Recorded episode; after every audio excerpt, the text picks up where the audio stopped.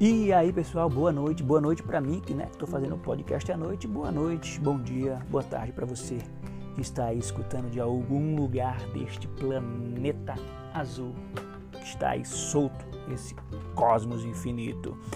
Gente, esse é o meu primeiro podcast. Eu sou Laio Natan. Primeiramente, eu vou me apresentar, logicamente. Sou Laio Natan. Eu trabalho num circo. É isso mesmo que você está ouvindo. Num circo. Sou equilibrista, palhaço. Também trabalho aqui na parte de marketing do circo, né? Facebook, Instagram, sites e tudo mais. Estou começando aqui no podcast. E recentemente, gente, eu virei papai. É isso mesmo, papai de primeira viagem de uma linda menininha, coisa mais linda do mundo. Liz, minha filhota. Eu tô até olhando para ela aqui dormindo. É a coisa mais maravilhosa. E então eu gostaria de fazer esse primeiro podcast que eu estou fazendo, essa primeira temporada eu vou ler com vocês um livro muito interessante de Augusto Cury, que são 20 regras de ouro para educar filhos e alunos. Então, acredito que seja muito bom aí para os pais de primeira viagem também, se você é pai de primeira viagem ou se você é pai, independente se é de primeira viagem ou não, mas está aí precisando rever né, a educação com seus filhos ou então melhorar mesmo, dar aquele upgrade, ver como ser melhor, né? É muito bom a gente estar tá sempre querendo nos melhorar. Então me acompanha aí, já se inscreve aí no Podlion, que aqui podemos ler juntinho esse livro e aprendermos juntos. É isso aí. É meu primeiro podcast, minha primeira temporada vai ser a leitura desse livro. Hoje eu vou ler a introdução e o primeiro capítulo aqui para vocês. Juntinho comigo, vamos ler juntos, vamos aprender juntos. Maravilha, maravilha. Queria aproveitar e mandar um beijão aqui agora grande a uma pessoa que eu amo muito e ela está aqui na minha frente fazendo aqui um amigurumi, que é a minha esposa Cíntia Casa. Um beijo, queria dizer que eu te amo. Beijão, meu amor, vamos ler aqui. E ela também vai escutar pela segunda vez, porque é a segunda vez que eu estou tentando gravar esse podcast. E é bom que a gente fixe aqui as ideias juntos neste livro sobre educar filhos. Então vamos lá, gente. Esse primeiro podcast eu dei uma enroladinha no início, mas o próximo ser mais direto até terminar o livro, então para a gente já começar na leitura, tá ok? Então, sejam todos bem-vindos e vamos à leitura do livro 20 Regras de Ouro para Educar Filhos e Alunos. Vamos à introdução. Humanidade ferida. O deserto emocional da construção da personalidade está cheio de pais e professores bem intencionados. Eles sonham em formar mentes livres, mas não poucas vezes, sem que percebam, traumatizam filhos e alunos, formando mentes encarceradas. Desejam que sejam líderes, mas usam técnicas erradas que asfixiam a segurança, a ousadia e a resiliência, formando jovens frágeis, conformistas e servos de seus próprios conflitos. Almejam que sejam capazes de debater ideias, mas é frequentemente formar adolescentes tímidos e assombrados pelo medo do que os outros pensam e falam de si. Não basta ser bons educadores, tem de ser educadores brilhantes e eficientes. Ter como meta gerar filhos que sejam generosos e inteligentes é fundamental, mas na praxis educacional é muito mais fácil formar jovens ansiosos, egocêntricos e espectadores passivos. Que tipo de criança e adolescente você está contribuindo para formar? Educar é uma tarefa de extrema complexidade, que pode ser mais difícil do que dirigir uma empresa com milhares de funcionários ou uma nação com milhões de pessoas. Para termos uma ideia dessa complexidade, pense o próprio pensamento. Ele tem natureza real ou é virtual? Quando você corrige seu filho ou aluno, você o entende a partir dele mesmo ou a partir de si mesmo? Quando o psiquiatra atende a um paciente que tem ataques de pânico, ele assimila a dor e o desespero do paciente ou entre ele e o paciente existe um espaço infinito, pois o entende virtualmente? Estudar a natureza, os tipos, o processo de construção e o gerenciamento dos pensamentos é estudar a última fronteira da ciência. As regras de ouro deste livro são baseadas nessa sofisticada área. Aprenderemos que o pensamento consciente é de natureza virtual e, portanto, não consegue mudar o real. As matrizes da memória dos filhos e alunos que geram a expressividade das características de personalidade, como impulsividade, teimosia, alienação, e nem mesmo muda o estado emocional concreto do indivíduo, como fobia, angústia, humor depressivo. Por isso, estudaremos que uma das regras de ouro para formar mentes brilhantes é: ninguém muda ninguém. Temos o poder de piorar os outros e não de mudá-los. E os pioramos com frequência ao levantar o tom de voz, criticar em excesso, comparar, pressionar. Não mudamos ninguém, mas podemos usar ferramentas de ouro para que eles mesmos se reciclem, reescrevam sua história e dirijam seu próprio script. Sem usar técnicas inteligentes, os resultados na formação da personalidade podem ser desastrosos. Produziremos janelas killer ou traumáticas em abundância nas crianças e nos jovens. Pais e professores, por favor, reflitam sobre esse tema. Se somos incapazes de mudar a essência dos outros, o que é educar afinal? Educar não é modificar a mente dos educandos, mas levá-los a pensar antes de agir. Não é adestrar o cérebro deles, mas levá-los a desenvolver consciência crítica. Não é cobrar demais, mas conduzi-los a ter autonomia. Não é super proteger, mas estimulá-los a trabalhar perdas e frustrações. Não é dar broncas ou punir, mas levá-los a ter autocontrole e colocar-se no lugar dos outros. O educador é um piloto de aeronave mental, capaz de conduzir a si mesmo e aos filhos e alunos em suas mais importantes viagens. Quais? Para dentro deles mesmos, para o centro da mente humana. Bem-vindos à técnica de ouro para pilotar a mente humana. Mas saiba, não há pilotos perfeitos. Respeitando a cultura em que o indivíduo está inserido, as mentes, as metas fundamentais da educação de qualquer povo deveriam ser promover a capacidade de gestão da emoção dos jovens para que sejam minimamente autores de sua própria história, pacientes, proativos, ousados, estáveis, autônomos, altruístas, seguros, carismáticos, empáticos, capazes de aplaudir a vida e não reclamar de tudo e de todos. Mas onde se encontram jovens com esse tipo de personalidade capaz de liderar a sociedade e resolver os desafios da vida? Essas metas previnem transtornos emocionais, homicídios, suicídios, guerras, corrupção, discriminação, violências contra crianças, mulheres e minorias, a pacificação de conflitos e a preservação do meio ambiente. Se essas metas não forem alcançadas, a sociedade adoecerá e a humanidade se tornará inviável. Nesse caso, o privilégio da espécie humana de ter um cérebro e um intelecto super evoluído em comparação com mais de 10 milhões de espécies, ao invés de nos dar uma tremenda vantagem, nos torna meninos com a bomba nas mãos. Há uma bomba em nosso cérebro que destrói a saúde emocional e social. Ela precisa ser desarmada. Por exemplo, se os pais e professores não souberem gerir sua emoção nos focos de tensão, como ensinarão seus filhos e alunos a geri-la? Quase impossível. Se pais e professores têm alto índice de GEEI, que é o gasto de energia emocional inútil, ou seja, se sofrem pelo futuro, se ruminam mágoas, se cobram demais de si e dos outros, se compram estímulos estressantes que não produzirão como ofensas e pagam caro, como ensinarão os jovens a preservar e otimizar sua energia emocional. Estudaremos que se os educadores são consumidores irresponsáveis de energia do seu planeta mente, terão grande chance de levar quem amam a ter também altíssimo índice de GEEI. O ser humano passa boa parte da vida dentro de uma escola, duas ou três décadas da pré-escola à pós-graduação, mas sai como um péssimo piloto para controlar sua ansiedade, proteger suas emoções, usar lágrimas para irrigar a sabedoria e reciclar suas necessidades neuróticas, como a de ser o centro das atenções sociais e de estar sempre certo. Vá a qualquer escola, mesmo as com mensalidades mais caras, e pergunte para os alunos se eles são inquietos, se acordam fatigados, se entendiam com facilidade na rotina diária, se são tolerantes às frustrações, se têm paciência quando o celular não liga, se sabem domesticar seus fantasmas mentais como medos, timidez, baixa autoestima. Você irá às lágrimas. Investigue também se esses sintomas fazem parte do seu cardápio mental.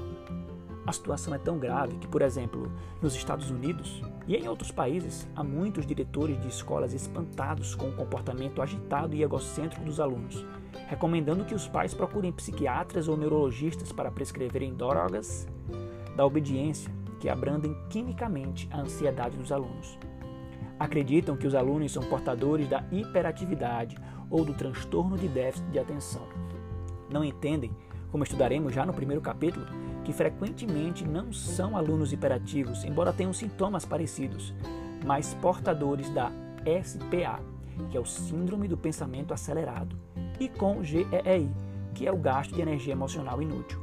Erram o diagnóstico por não conhecerem os bastidores da mente humana.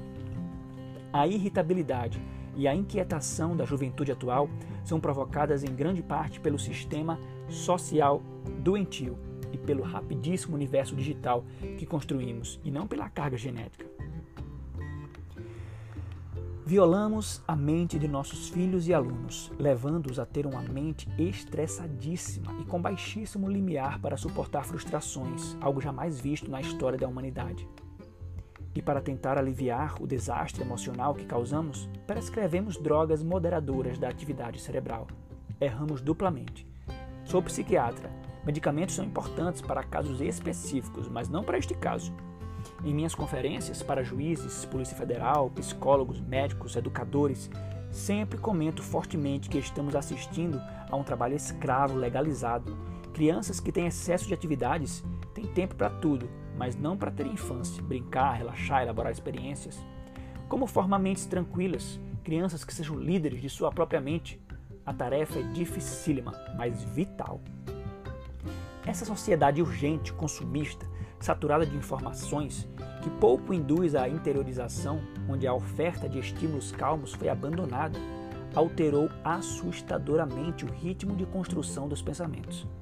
É comum vermos escolas, empresas, famílias, inclusive igrejas ou instituições religiosas doentes, onde a maioria é estressada e tem sintomas psicossomáticos.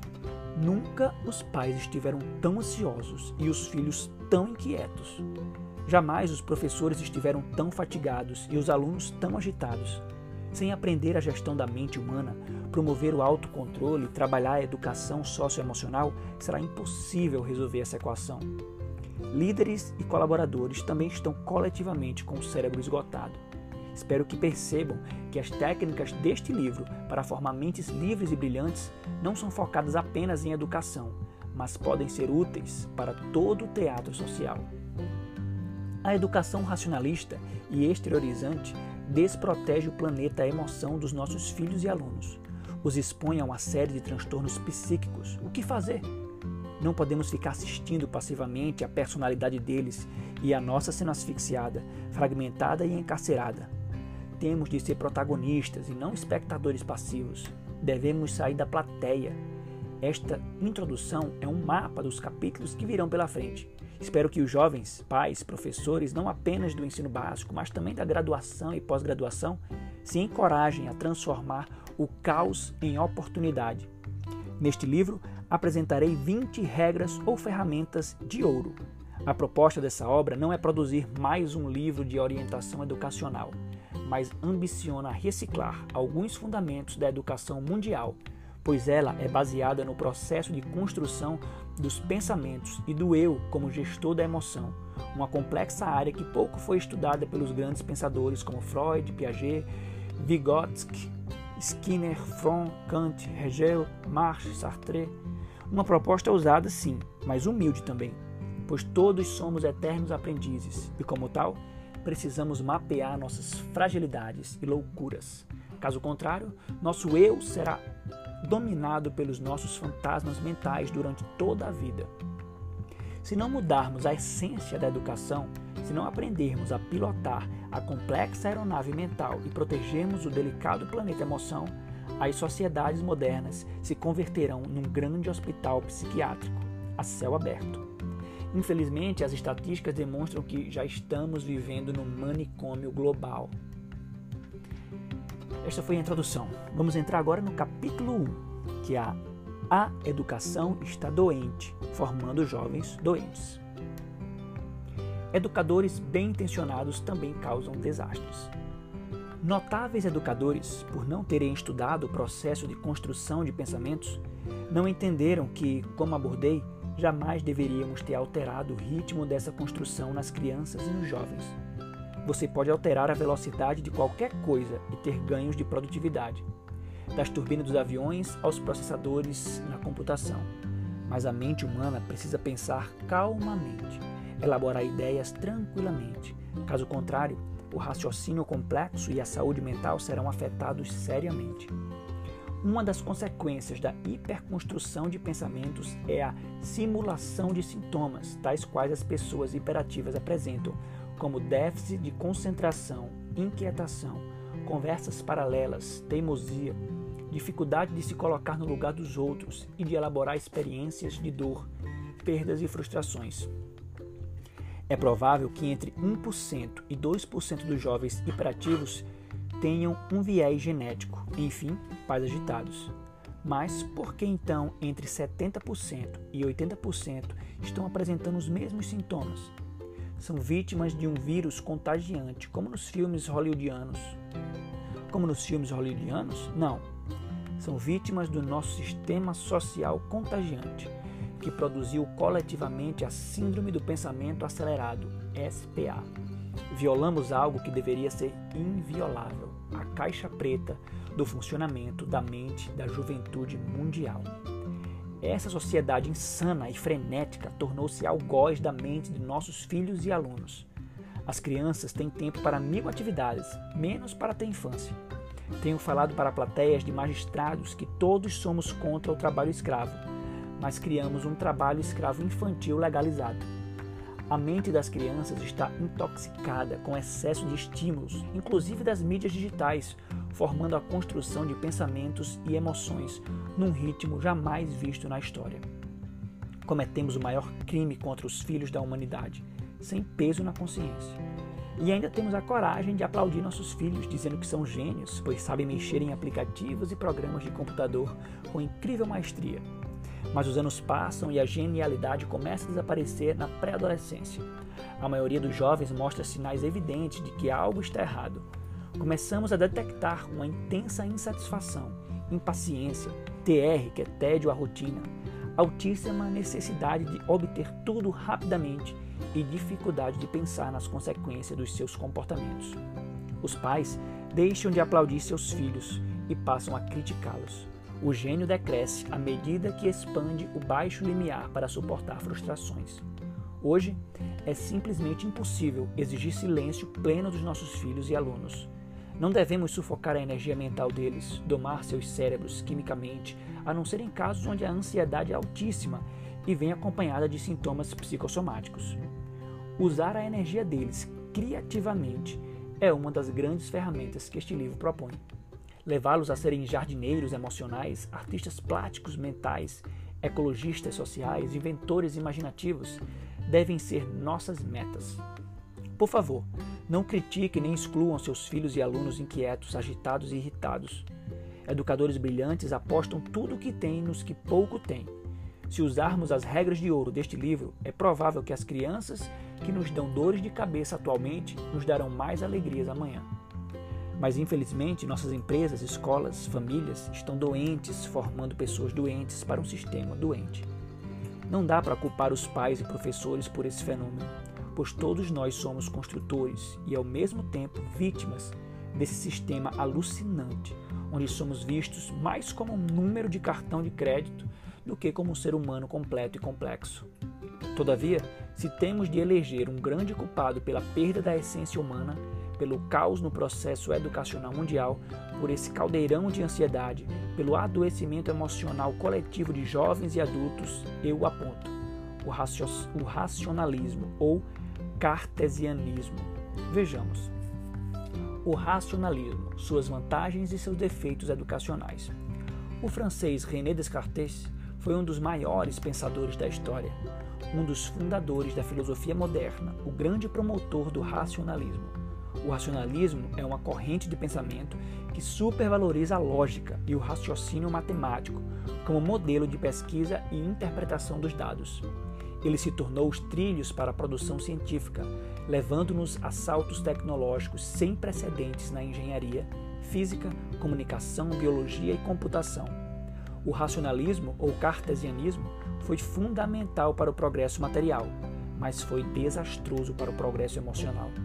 Ele exerceu não apenas uma influência importantíssima nas ciências lógicas, mas também uma influência perniciosa nas ciências humanas, em destaque a psicologia, a psicopedagogia, a sociologia e as ciências jurídicas.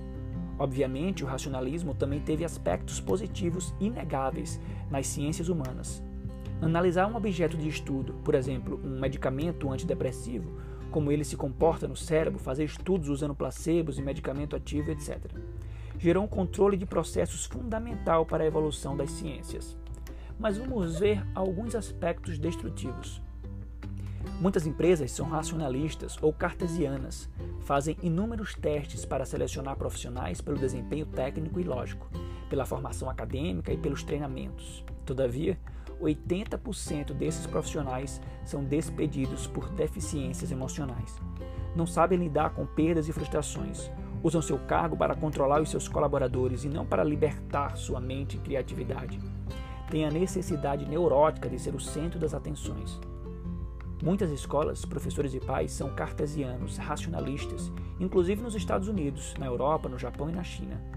Eles aplaudem seus filhos e alunos por seu desempenho lógico, exaltam os mais bem comportados e aqueles que apresentam os melhores desempenhos nas notas escolares, sem saber que mesmo esses podem estar sendo assombrados por fantasmas mentais, como a timidez, a autopunição, o sofrimento por antecipação e o medo da crítica. As escolas cartesianas consideram os alunos como um número na classe, enquanto as escolas gestoras da emoção os consideram joias únicas no teatro da existência. As escolas cartesianas são especialistas em exaltar as falhas, enquanto as escolas gestoras da emoção são mestras em aplaudir os acertos. As escolas cartesianas corrigem seus alunos em público, enquanto as escolas gestoras da emoção treinam seus professores para, para que elogiem em público e corrijam em particular. As escolas cartesianas viciam os cérebros dos alunos com o um pensamento lógico linear, que por sua vez gera o fenômeno estímulo-resposta ou bateu-levou, enquanto as escolas gestoras da emoção irrigam o pensamento imaginário para que seus alunos pensem antes de agir. As escolas cartesianas são preocupadas com as notas escolares, enquanto as escolas gestoras da emoção valorizam as provas escolares, mas também as provas da vida. Por isso, promovem a empatia, a ousadia, a resiliência, o altruísmo, o empreendedorismo e, é claro, a gestão da emoção. Vamos à primeira regra. Primeira regra de ouro: pais e professores racionalistas versus educadores, gestores da emoção. Que tipo de educador você é? Que tipo de pai você é? Cartesiano ou gestor da emoção? Permita-me defini-los, embora haja muitas exceções. O professor cartesiano esgota seu cérebro com facilidade, enquanto o educador gestor da emoção protege sua mente e renova suas forças. O professor cartesiano vive desanimado diante de uma plateia desconcentrada, enquanto o educador gestor da emoção usa estratégias para cativar seus alunos e refinar seu apetite intelectual. O professor cartesiano se perturba com a irritabilidade e ansiedade dos alunos, enquanto o educador gestor da emoção filtra estímulos traumáticos e não compra o que não lhe pertence. O professor cartesiano culpa os alunos por serem alienados e impulsivos, enquanto o educador gestor da emoção sabe que o sistema os adoeceu, por isso não desiste nenhum deles principalmente daquele que o decepciona. O professor cartesiano ensina matéria e, desanimado, não vê a hora de se aposentar, enquanto o educador gestor da emoção não vê a hora de ensinar mais uma peça do conhecimento no teatro da sala de aula, pois não ensina apenas, ensina a pensar.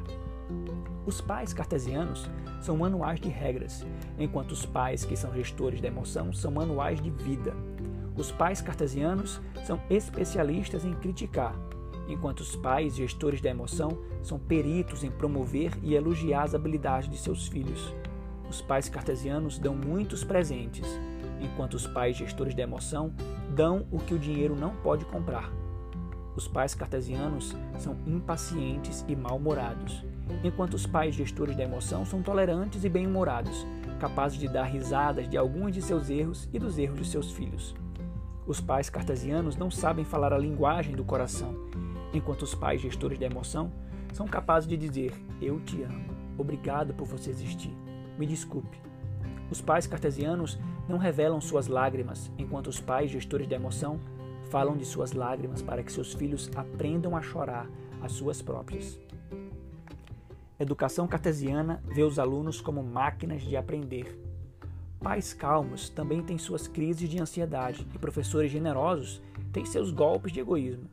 Ninguém é 100% lógico ou racionalista, a não ser que esteja morto. Mas nesta sociedade cartesiana embriagada pela estatística, insistimos em sê-lo.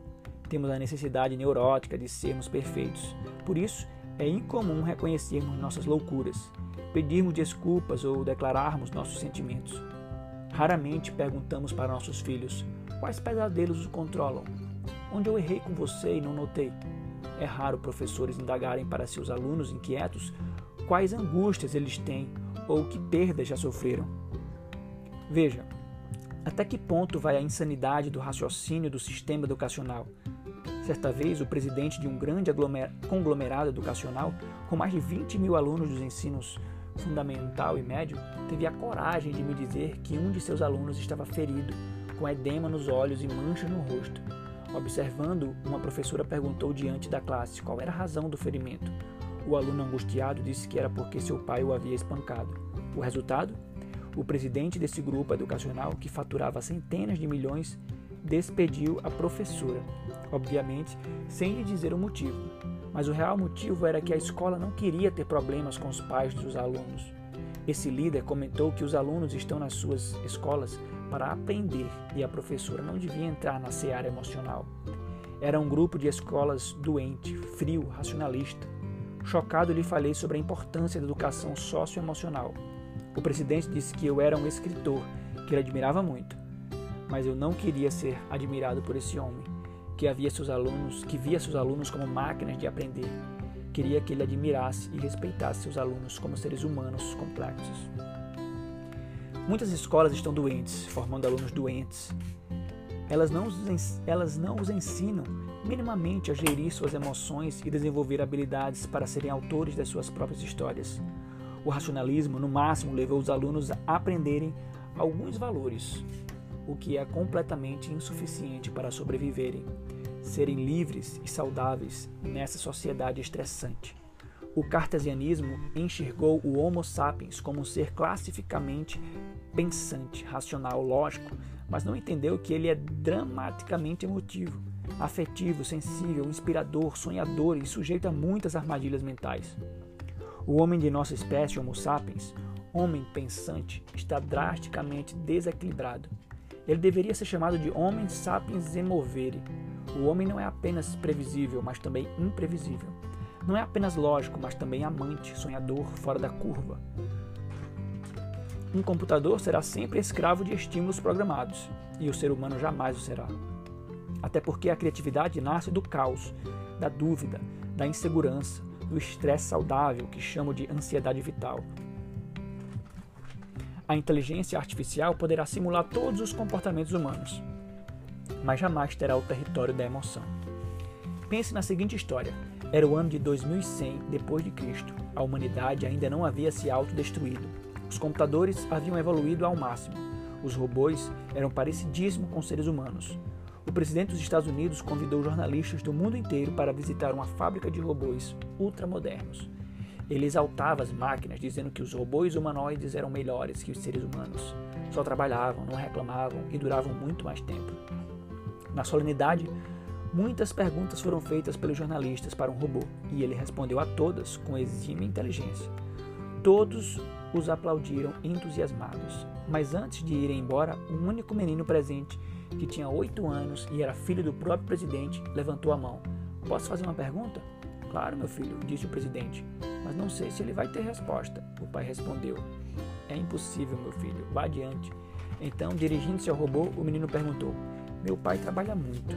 Quando fica muitos dias longe de mim, sinto tristeza e vontade de chorar. Você já sentiu solidão? O robô então entrou em pânico.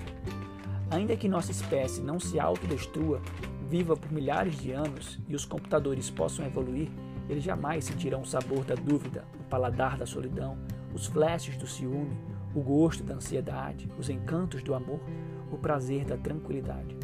Os computadores, assim como os seres humanos, fazem exercícios matemáticos, mas jamais construirão monstros em sua mente, nunca sentirão fobias, enquanto os seres humanos serão assombrados pela nictofobia, medo do escuro, claustrofobia, medo de lugares fechados, fobia social, medo de se expressar em público, futurofobia, medo do futuro, acrofobia, medo de altura e muitas outras. Se perguntarmos para todos os computadores, incluindo o supercomputador Watson da IBM, se eles querem ser ricos ou felizes, eles travarão, não entenderão a pergunta. Mas pergunte aos seres humanos e a grande maioria dirá: prefiro ser feliz. Mas mesmo os que querem ser felizes traem seu sono por um pouco mais de trabalho, traem o tempo com sua família por usar os celulares nos finais de semana, traem a sua qualidade de vida por se colocarem em lugares indignos de sua agenda. Os computadores jamais se trairão, pois não têm emoções. Bons educadores podem ser tanto excessivamente racionais quanto intensivamente emocionais, mas educadores brilhantes são equilibrados, respiram e caminham nos dois planetas. Quem não tem a razão e a emoção trabalhadas com maturidade viverá esses paradoxos doentios.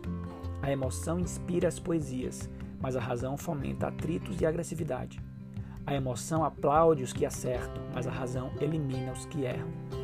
A emoção exalta os amigos, mas a razão exclui os diferentes. Portanto, se o eu, que representa a capacidade de escolha, não for inteligente e generoso para gerir o planeta emoção junto com a razão, seremos seres humanos doentes. A pergunta que não pode calar é: em que escola ou universidade se estuda e se ensina a gestão da emoção para que seus alunos aprendam a protegê-la, a filtrar estímulos estressantes, a preservar, a expandir os recursos de suas mentes? Harvard, Cambridge, Oxford. Infelizmente, estamos na idade da pedra nessa nobre área das ciências humanas. Pergunto frequentemente em minhas conferências na América Latina, na Europa e nos Estados Unidos: quem sofre por antecipação?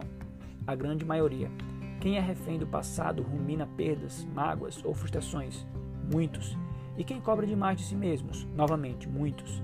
Aprendemos a conduzir empresas, a pilotar carros e a operar computadores, mas não aprendemos a dirigir nossas mentes.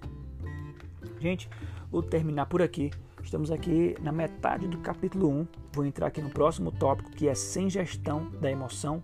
Nossa espécie é inviável. Vou deixar esse restante aqui para o nosso próximo podcast. Se você está gostando, já deixa sua mensagem aí, já se inscreve no podcast em Podlion e até a próxima leitura. Obrigado, obrigado. Não esquece de me seguir nas redes sociais, Instagram, arroba Lion Moura. E o meu canal no YouTube é o www.youtube.com barra Valeu, boa noite.